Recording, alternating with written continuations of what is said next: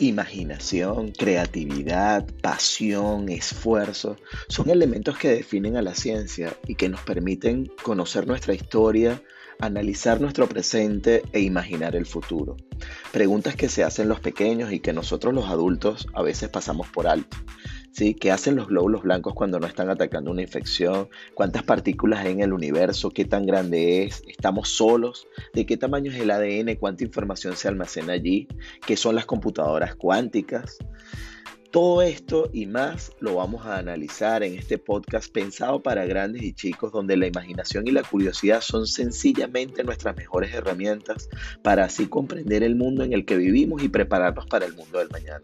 Así que acompáñame todos los miércoles a disfrutar en este espacio Hablemos de Ciencia y algo más.